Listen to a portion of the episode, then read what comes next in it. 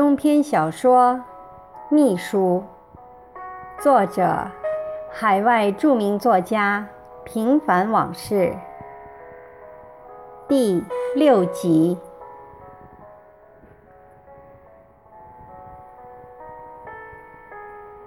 胡柳烟花头上绿，山风暮水尽天红。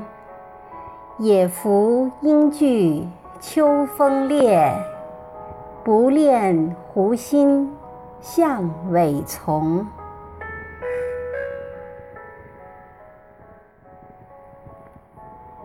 张总是个很念旧情的人，别人的一个好，往往让他终生耿耿于怀，并总想找机会报答一二。但他从来就记不得人家对他的伤害，就像他岳母说的那样，这小子最大的优点就是不记仇。在张总的生活里，曾经有三个女人给他织过毛活儿：母亲、丈母娘和李小姐。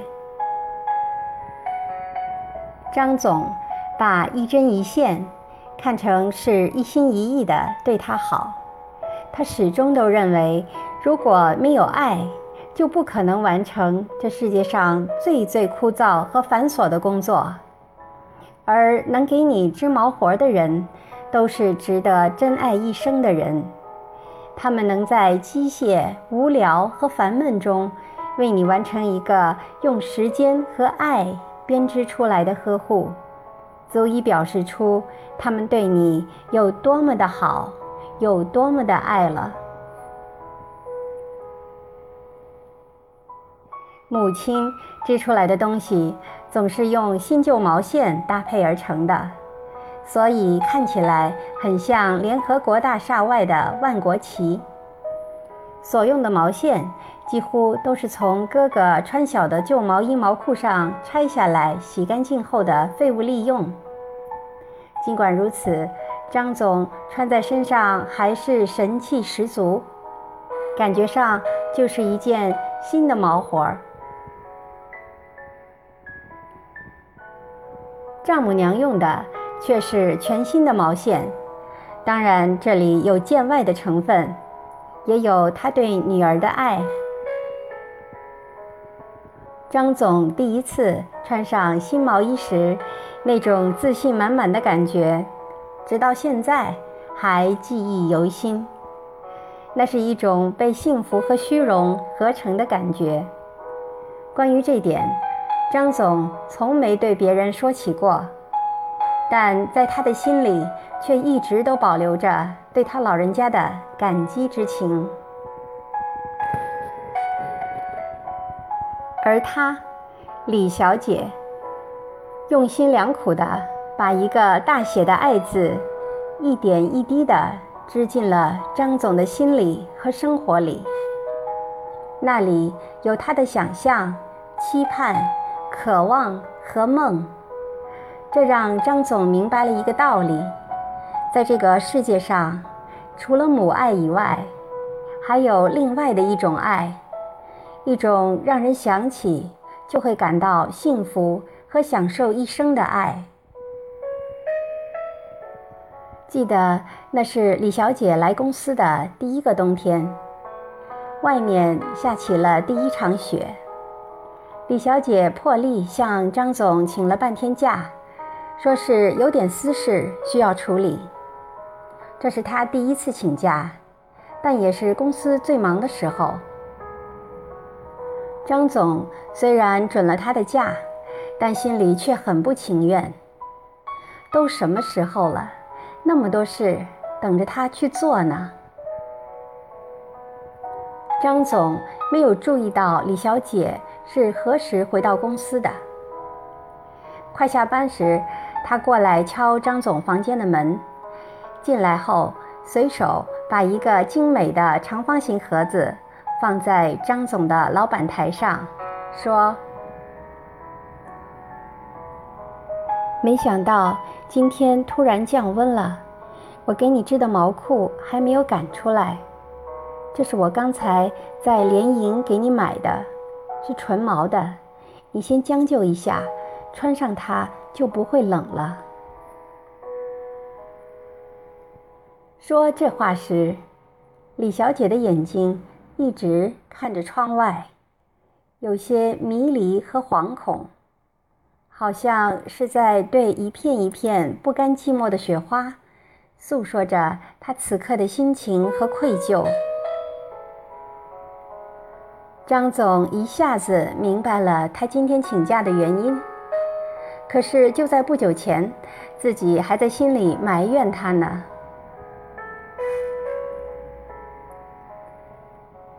买它干啥？多少钱？张总掏出钱包准备付钱，说出的话却口是心非，而他真正想说的是感谢。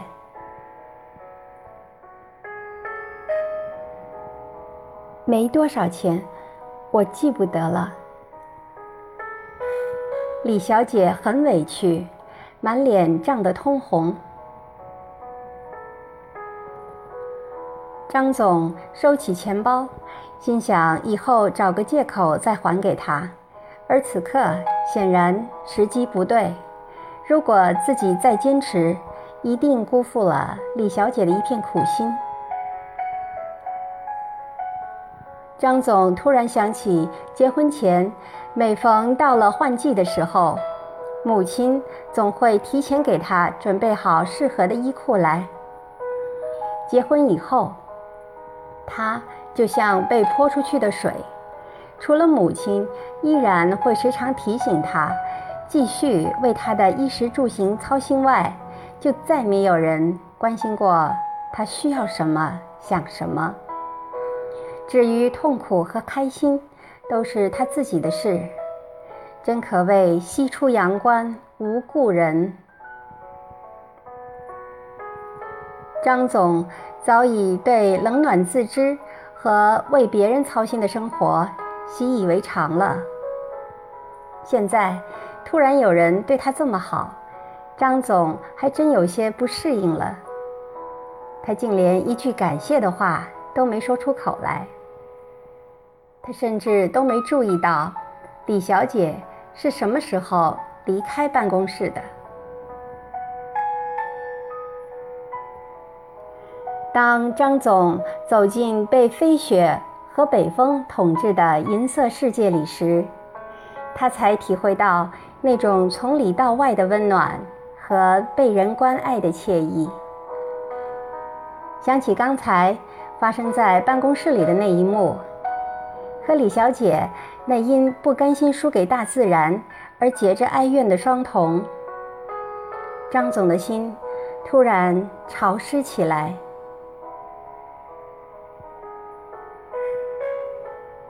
第二天，当张总走进自己的办公室时，蓦然看到硕大的老板台上放着一条叠得整整齐齐的毛线裤。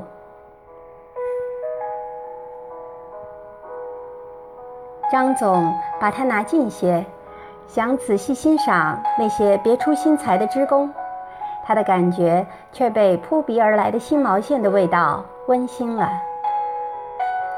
恍惚间，他觉得春天的温暖已经提前来到了自己的身边。张总有些不能自已，他拿起电话想和李小姐道声谢，可还没等接通，就先挂了机。他把毛裤放在书柜的抽屉里，极力压抑。澎湃起来的心情，使其渐渐平复下来，然后才开始工作。中午，李小姐像平常一样进来给他送饭。张总本来准备说些感激的话，但当他的目光定格在李小姐那双布满血丝的眼白上时，却觉得有些多余。李小姐所做的一切，并不是一两句感激的话就能够替代得了的，而把他的好记在心里，才是最恰当的感激方式。张总若无其事地继续翻看当天的报表，甚至连招呼也没有打一个。当李小姐转身离去时，张总虽然依旧低着头，却仿佛看到了李小姐坐在那里，一针一针秉灯为她织毛裤的情形。过了许久，张总才梳理好纷乱的情绪，平静下来，走到书柜旁，重新拿出毛裤。像捧着一件宝贝似的，久久不肯放开。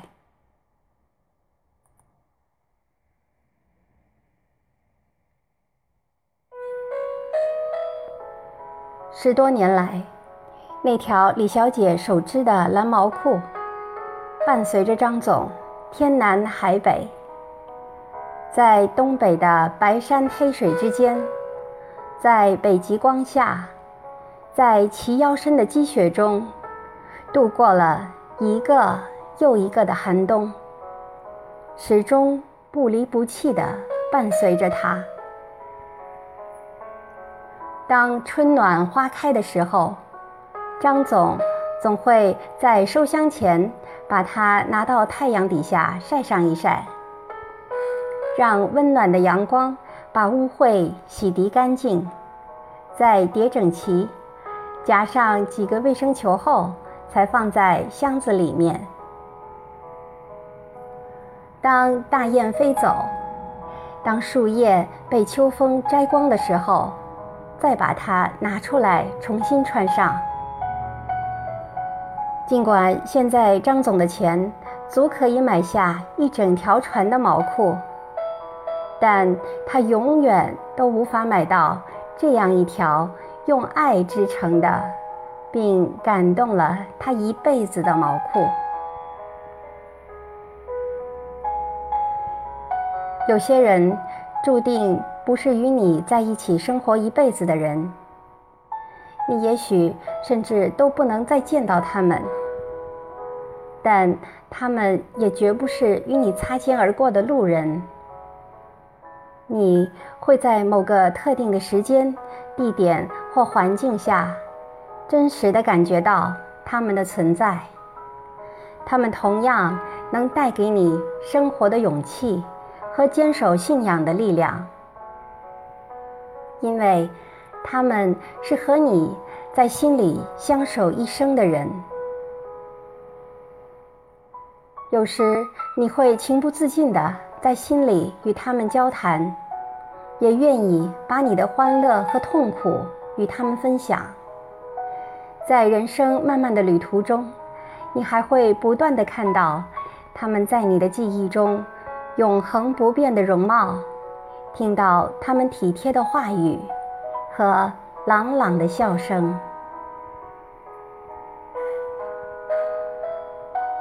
张总相信，在每个人的心里，都一定有一个静静的角落。放着一样温暖的东西，或者只是一句普通体贴的话，却时时能感动你，让你不再孤独的走完你的一生。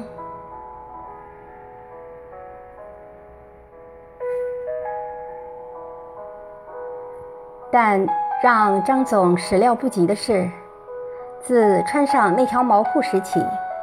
他和李小姐之间的关系就不再像以往那样单纯了，而是像被套牢的股票一样形同鸡肋。尽管他在主观上仍旧把自己和李小姐之间定位在一种隶属的关系上，但这种畸形的关系很像帝王和妃子之间的关系，一方。是居高临下的恩典与施舍，而另一方，则是无限的仰望和期盼。李仍然是他的手下、从属，而且不能违背他的意愿。即便在后来做爱时，他还是他，永远高高在上；他还是他，永远的卑微。表面上，张总是貌似主动的一方，而李则总是被动和逆来顺受。但实际上，李才是真正意义上的主宰者。他用柔弱的外表和对张总的好，一点一滴的软化了张总的意志，并最终。俘虏了他的感情，让张总在不知不觉中失去了自我。那时，张总的心里充满了感激之情，他开始顾及李的感受和需要，起码当时他是这样认为的。但张总却恰恰不能满足李的真正需要。也就是他渴望得到的婚姻，所以在他们两人的关系中，似乎张总表现得非常自私，一切以自己为中心，以自己的意志为意志，而其实却并非如此。张总不过是。被一颗糖果诱惑来的孩子，在所谓的得到中，虚幻出一种美丽和有些不切实际的满足。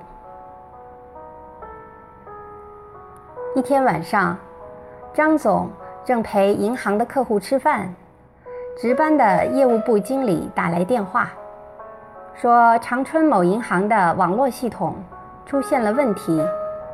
连在该网上的 POS 都不工作了，银行自己的技术人员搞了一下午，毫无头绪，请求公司立即派人前去处理。同时，总部也来催过几次了。晚宴一散，张总和李小姐就匆匆忙忙赶回公司。张总给技术部的王经理打了电话，叫他务必在明天一早赶到长春。至于如何去，自己想办法。处理完公事，张总准备回家，在一旁的李小姐端了一杯沏好的铁观音，递给张总说：“刚喝了那么多酒。”休息一会儿再走吧。张总接过茶杯，喝了一口，说：“我没喝多少，我走了，你也早点休息。”说完，转身向门口走去。李小姐却从背后突然抱住了他。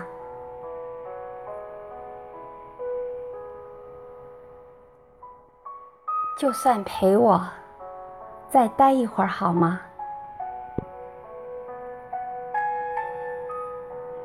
张总愣了一下，有些不知所措。李却将整个身子依偎在张总的怀里，头低垂着，留给张总的是一袭漆黑飘逸的长发和站立的感觉。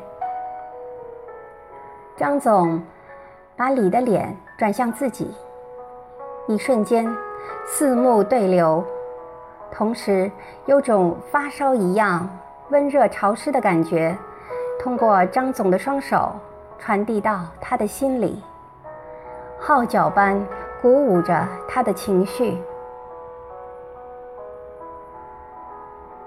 李的眼神虽然有些游离。但压抑已久的欲望之火，却正燃烧着，扑向近在咫尺的张总。张总再也难以抑制自己的冲动，两人同时迎向对方。当两片火热的嘴唇粘在一处，便不顾一切，飞蛾扑火般。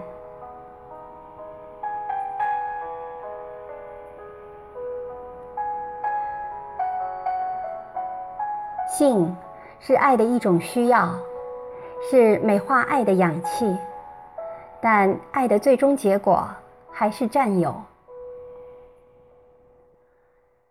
因为现行的一夫一妻制，就是要把人们的思想强制般的统一在所谓纯洁的光环下，而一旦有人藐视，甚至想破坏它，偷吃禁果。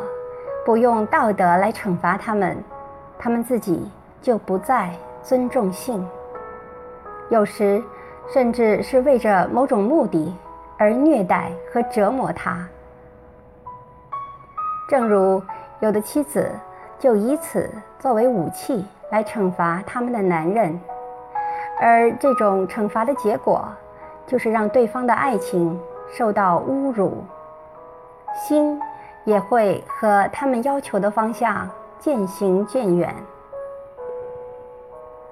他们也许会因自己留住了他们的男人而自鸣得意，但他们却如何知道，最可怜的就是他们所拥有的不再是一个鲜活的生命，而是一具没有灵魂的躯壳。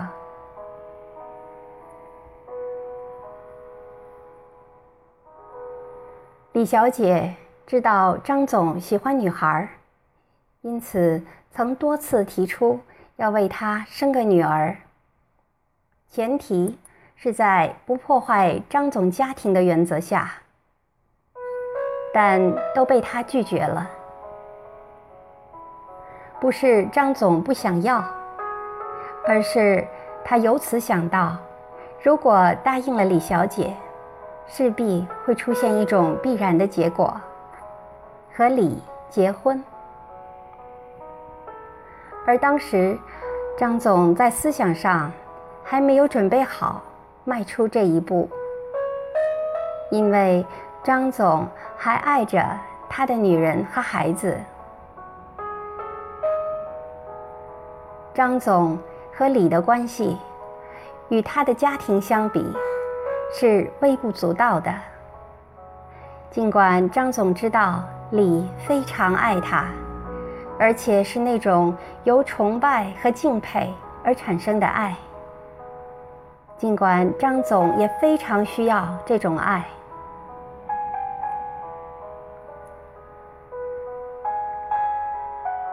张总需要的是一时的付出和片刻的满足。而李小姐需要的，则是时时刻刻的拥有。这，就是他们之间爱的鸿沟和本质上的区别。每当张总离开李的时候，总会有一只无形的手紧紧地抓住他，让他有一种被窒息的感觉。张总。在自觉不自觉中，眷顾着李小姐的一切。他仿佛能看到李在极力克制着他的思念和欲望，在数星星般的期待和煎熬里，和遥望月亮离开的无奈中，默默地挨过漫长的黑夜。张总时常会产生一种深深的自责，又因此而总想着如何更多的给予他补偿。而当时，在性方面给李的满足，就是张总所能为他做的唯一的事情。李似乎也用自己在需要中的满足来向张总。证明了这一点。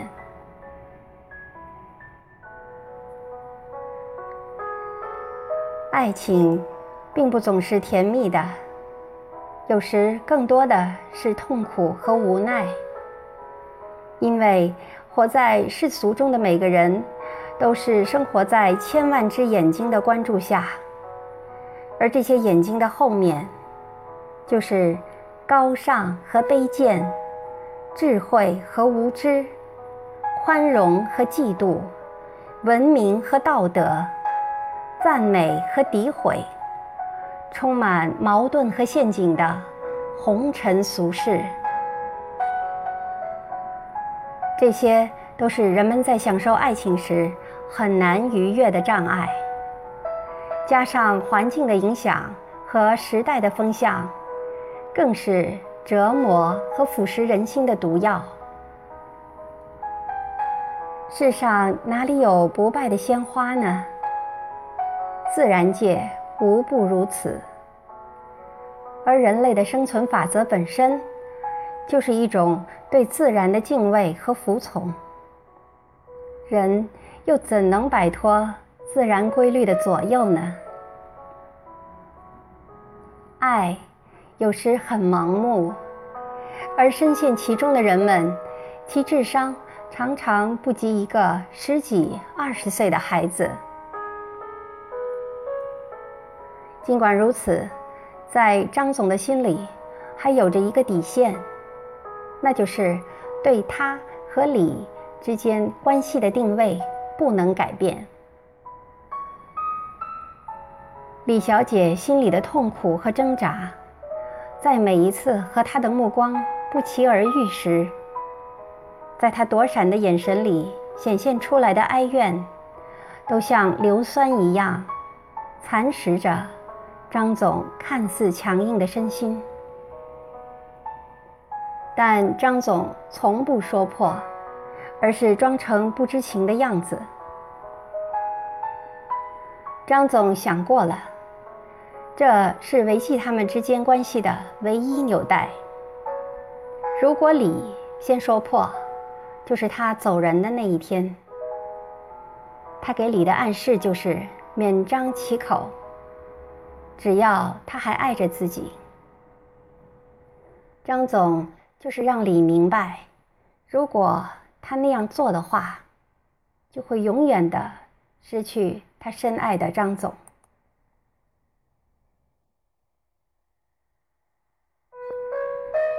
李小姐是个聪明透顶的人，她不想冒险，也没有这个必要。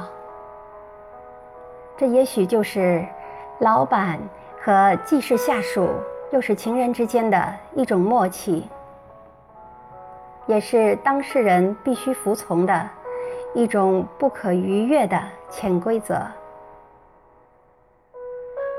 李默认了他，因为爱，而且像飞蛾扑火般的义无反顾。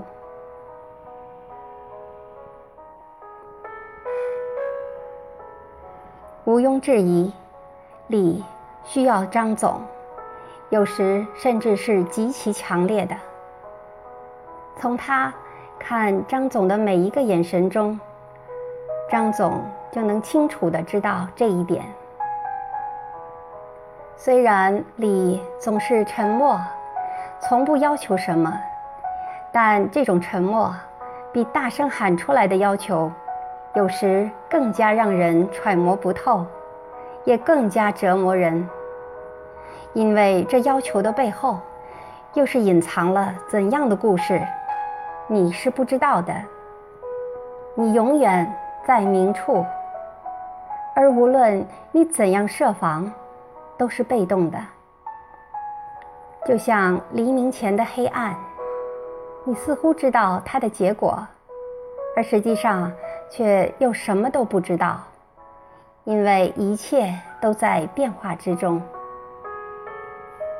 如果你太相信你的经验，就会在未来的变数中措手不及。而张总能给予你的，除了关心和信，还有什么呢？但李要的，却远远不止这些。他要的是张总的全部，张总这个人的现在和未来，而不仅仅是那一次又一次短暂感官上的满足。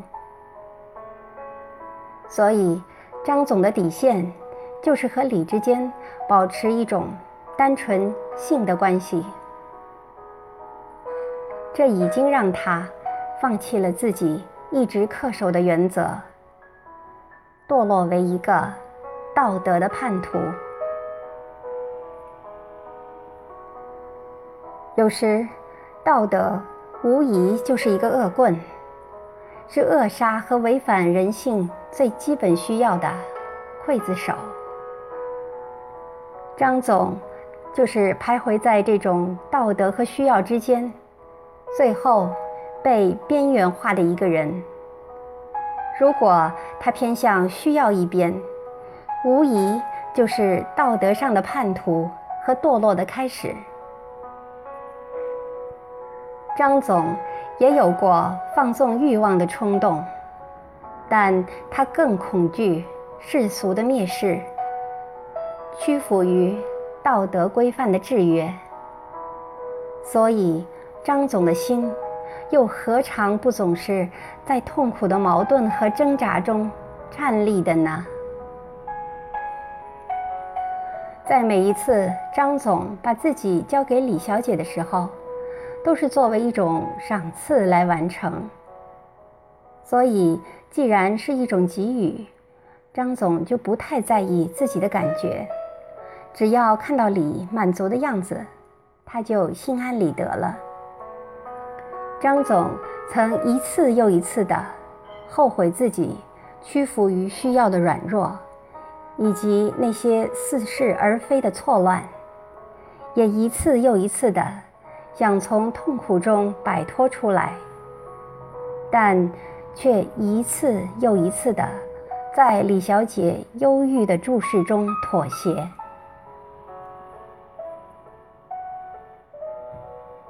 张总。在一个强势的躯壳下，慢慢的偏离了意志的原有轨道，变成了一个真正意义上的弱者。